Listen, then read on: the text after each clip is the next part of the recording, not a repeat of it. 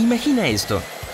Estás acurrucado en el asiento de la ventana de un avión de pasajeros, cuando de pronto te das cuenta de un extraño chorro blanco que sale por la parte trasera del ala. ¿Pasa algo malo con el avión? ¿Van a chocar?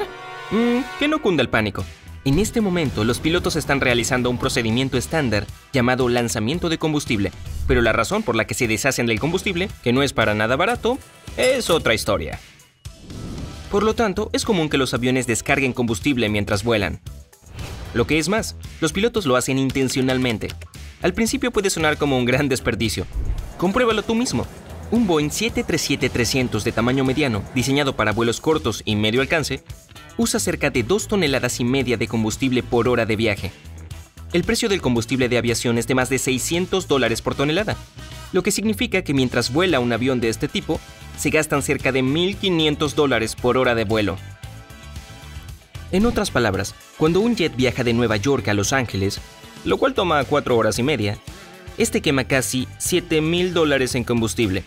Yo diría que eso es impresionante. Así que descubramos por qué los pilotos literalmente tiran una fortuna. La verdad es que en ciertas situaciones, el lanzamiento de combustible resulta ser más barato que la alternativa. La mayoría de los aviones deben ser más ligeros cuando aterrizan que cuando despegan, como unos 90.700 kilogramos más ligeros. El problema con el aterrizaje es que pone mucha más tensión en un avión que el despegue.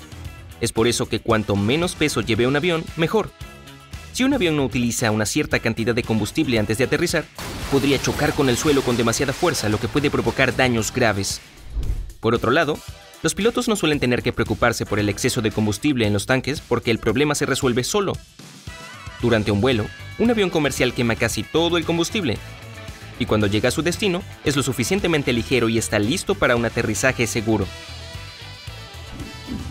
Pero de vez en cuando se producen emergencias y los aviones se ven obligados a aterrizar mucho antes de lo previsto. Es entonces cuando entra en juego el lanzamiento de combustible y suele ocurrir justo antes de aterrizar. Digamos que después del despegue, el capitán Kirk descubre que hay un problema urgente de mantenimiento o que un pasajero tiene una emergencia médica. Por supuesto, los pilotos pueden quemar combustible volando con las flaps o el tren de aterrizaje bajados. Esto acelera el proceso de quemar combustible. Pero obviamente esta maniobra no salvará el día en el caso de una emergencia médica, cuando el tiempo es de suma importancia. Esa es la hora de expulsar el combustible. Pocas personas saben que la mayor parte del combustible se almacena en las salas de un avión. Por eso cuando un piloto acciona un interruptor en la cabina, un sofisticado sistema de bombas y válvulas entra en acción, y boquillas especiales en las alas liberan el exceso de combustible. Este asombroso sistema puede deshacerse de miles de kilos de combustible por minuto y eso es exactamente lo que estás viendo desde el asiento con ventana. Por el otro lado, no todos los aviones tienen este complicado sistema. Por ejemplo, los aviones de fuselaje estrecho como el Boeing 757 o el Airbus A320 no pueden descargar combustible. Esta capacidad es más típica de los pájaros de metal más masivos que tienen tanques de combustible adicionales. Pero entonces, ¿qué alternativas tienen los aviones más pequeños? Bueno, para ellos, la única salida es aterrizar con sobrepeso. Desafortunadamente, en este caso, el daño al avión puede ser severo y la reparación mucho más costosa de lo que podría ser en caso de que el avión descargara combustible.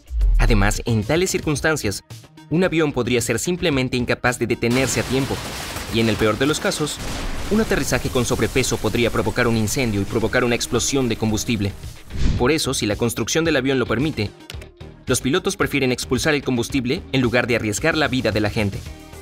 De hecho, el lanzamiento de combustible no es un procedimiento común que ocurre regularmente. Es por eso que los controladores de tráfico aéreo a menudo ayudan a los pilotos en el proceso y los mantienen alejados de otros aviones. Ok, todo esto está muy bien, pero en serio, ¿debería abrir mi paraguas por si un avión vuela encima y, y bueno, empieza a llover gasolina? No, puedes relajarte. No hay nada de qué preocuparse. La mayor parte del combustible se evapora en el aire y nunca toca el suelo. Sin embargo, es más probable que ocurra en un día cálido o cuando el avión expulsa combustible en lo alto del cielo, idealmente más de 1500 metros. Puede parecer terrible desde el punto de vista de la contaminación ambiental, pero aquí hay una amarga verdad. De una forma u otra, cuando los aviones vuelan allí, todo el combustible termina en la atmósfera de todos modos. Por cierto, cada avión debe llevar más combustible del necesario para cubrir la distancia entre el punto A y el punto B. Antes de la salida, el capitán Kirk debe asegurarse de que el avión tenga suficiente combustible para todo tipo de situaciones de emergencia. Por lo tanto, debe haber combustible para el viaje, que un avión necesita para despegar, subir a la altitud de crucero, estar en crucero, descender y aterrizar. Combustible necesario si un avión tiene que aterrizar en otro aeropuerto. Combustible de reserva. Combustible que pueda ser usado en imprevistos, por ejemplo, fuertes vientos en contra o retrasos de aterrizaje. Combustible para rodar por la pista, que un avión quema en el suelo. Y combustible adicional para todo tipo de emergencias como una falla del motor.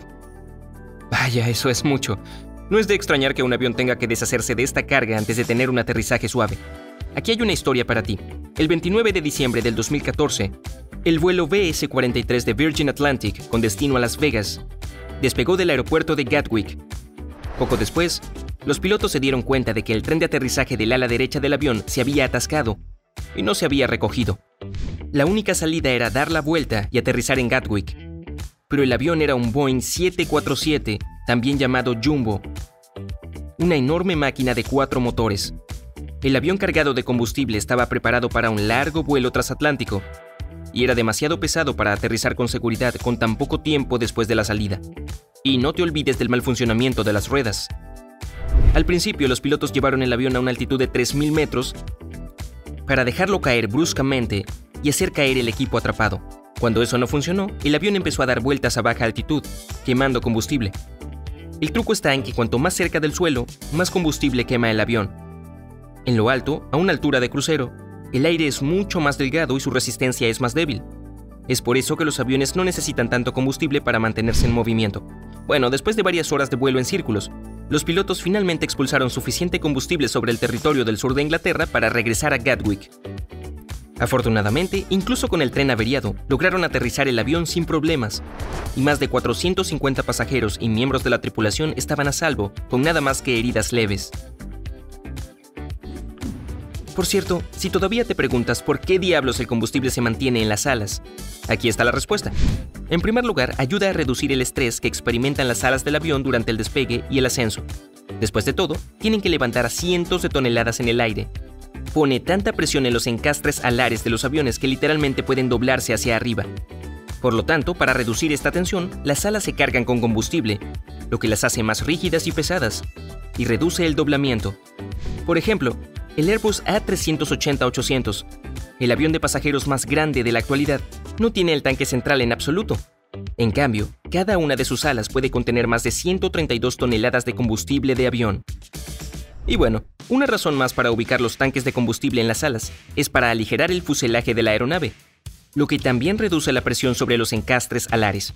Además de eso, los tanques de combustible del ala mantienen el centro de gravedad del avión en la posición deseada, si todo el combustible se almacenara en el morro o en la cola del avión, el centro de gravedad cambiaría junto con el consumo de combustible, y eso afectaría la estabilidad del avión. Esa es la razón.